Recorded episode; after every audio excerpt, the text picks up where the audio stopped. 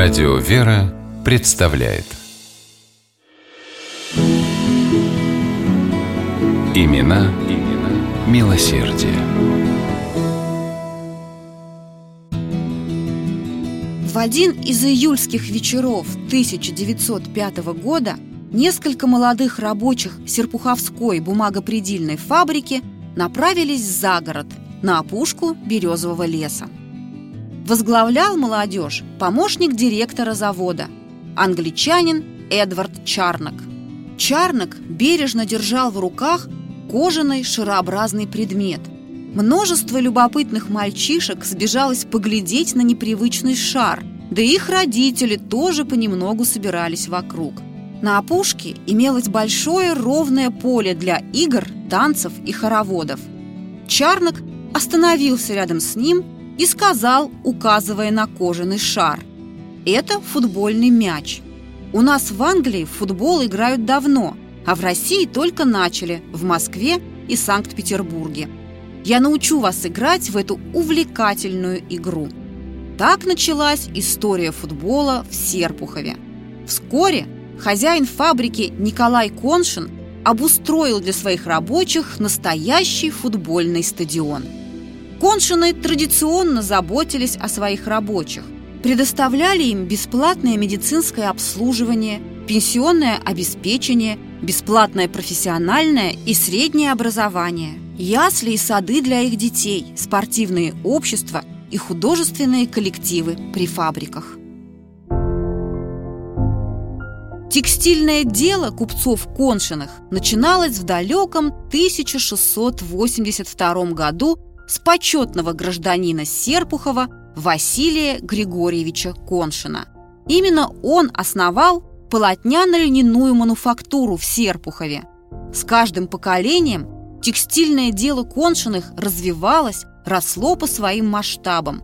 Своего апогея и мировой известности коншинский текстиль достиг при Николае Николаевиче Коншине в конце XIX века. Текстильный комбинат Товарищество мануфактур Коншина в Серпухове входил в первую тройку крупнейших текстильных предприятий России. Продукция фабрик Коншина неоднократно отмечалась наградами на многих всероссийских и международных выставках. Большая заслуга Николая Коншина в том, что он был одним из пионеров освоения присоединенных к России среднеазиатских территорий. Прежде отечественная текстильная промышленность полностью зависела от американского и индийского хлопка. В 1870 году Коншин завел собственную плантацию высокосортного хлопчатника, а также хлопкоочистительные и прессовальные заводы в Туркмении. В канун Первой мировой войны уже около половины хлопка поступало на российские предприятия из Средней Азии. Николай Николаевич всегда лично следил за бытовыми условиями своих рабочих.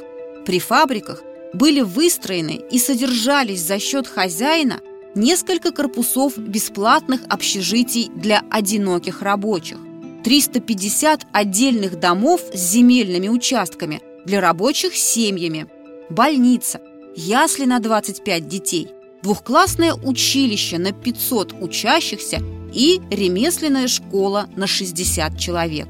Функционировали театр, библиотека, баня, прачечная и чайная на тысячу мест. На территории фабрики открыли богадельни для бывших сотрудников предприятия.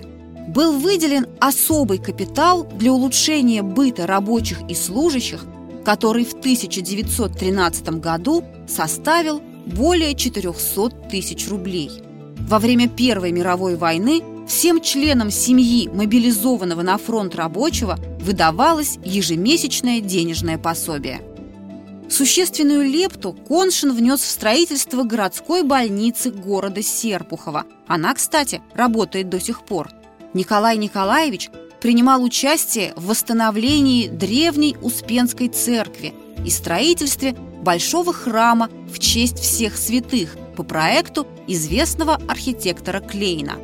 Также он немало жертвовал на Высоцкий монастырь, где была построена усыпальница семьи Коншиных. в Серпухове до сих пор не забыли добрых и милосердных купцов Коншиных. В 2013 году по инициативе настоятеля Высоцкого монастыря отреставрировали их семейную усыпальницу и церковь всех святых, построенную на средства Николая Николаевича.